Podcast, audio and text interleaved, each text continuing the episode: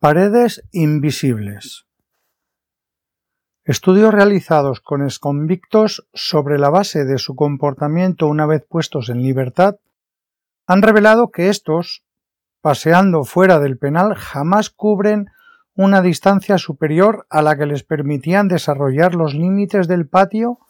de la prisión donde cumplieron condena. Es decir, que si el patio tenía una longitud de 300 metros de punta a punta,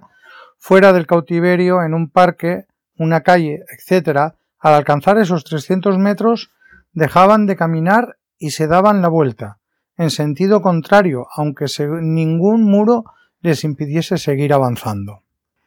La prisión habría dejado de existir, pero los hábitos adquiridos a lo largo de años habían levantado en ellos un muro psicológico que les impedía disfrutar de la infinitud que les brindaba el derecho a la libertad.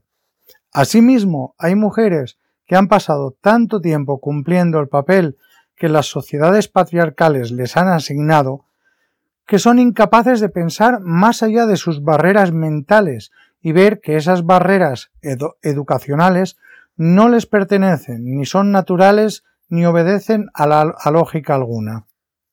Este tipo de mujeres son las peores enemigas del progreso de, las, de su género,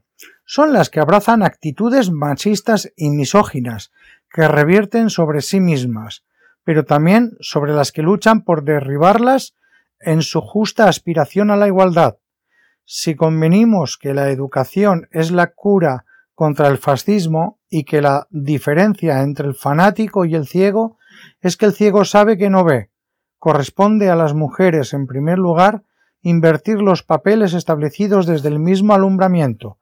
para implicar a los hombres en la consecución de sus derechos y hacer un frente común contra las mujeres machistas, como muestra un botón. Matías Argumánez